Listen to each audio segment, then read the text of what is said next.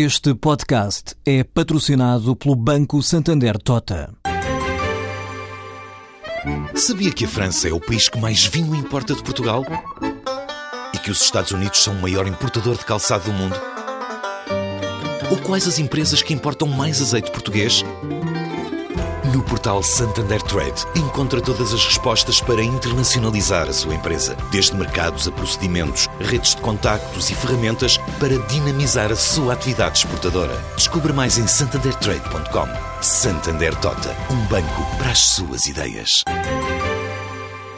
As medidas ontem anunciadas por Mário Draghi no sentido de baixar as taxas de juros do, do euro, inclusivamente fazer com que uma delas, a dos depósitos, dos bancos comerciais que têm excesso de liquidez, por haver uma situação de desconfiança generalizada que esta crise financeira criou entre os bancos, fez com que houvesse agora este desvio de depositar no Banco Central Europeu a liquidez em excesso. E essa tornou-se, digamos, agora deixou de ser um, um bom negócio, porque agora os bancos têm que pagar 0,1% para poder continuar a fazer isso junto do Banco Central Europeu, o que é um desincentivo muito claro e, digamos, uma tentativa de reavivar, eh, nos termos funcionais anteriores, o mercado interbancário entre bancos comerciais eh, que trocavam, como era sabido, dinheiro a curto prazo para as suas necessidades, digamos, correntes do dia a dia.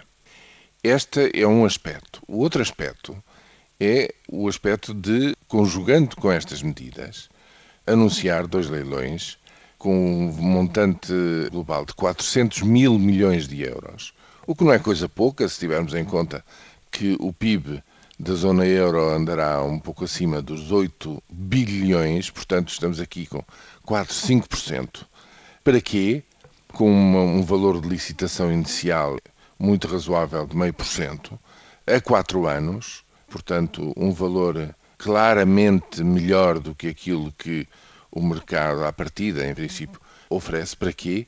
Para que os bancos canalizem inteiramente os valores que adquirirem através destes leilões para a economia. Ou seja, estas medidas do Banco Central Europeu estão todas destinadas ao reconhecer as limitações orçamentais da política dos governos para porem as suas contas públicas em dia o Banco Central Europeu decide dar ele próprio um empurrão, quer dizer, aumentar a liquidez, aumentar o financiamento para a economia produtiva através da banca comercial, dando-lhe condições, mas impondo também ele próprio condições para que a banca, digamos, não desvie esses dinheiros para dívida pública ou para qualquer outro fim. Tem que ser para financiar a economia.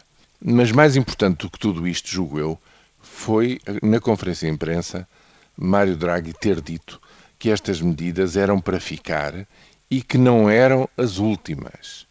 Quer dizer que haveria possibilidade de comprar uh, dívida pública, ou seja, de tomar outras medidas uh, no sentido de garantir mais financiamento para a economia numa situação em que é o caso típico de Portugal, o endividamento adicional de famílias e empresas é muito problemático na medida em que se encontram ambos os segmentos muito endividados já.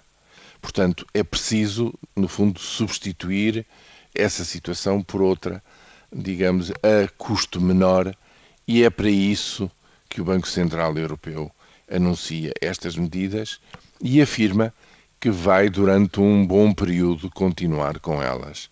Inclusivamente, está a pensar reforçá-las. Isto é uma boa notícia e provavelmente vai marcar a atividade económica até o fim deste ano e muito provavelmente ainda em 2015.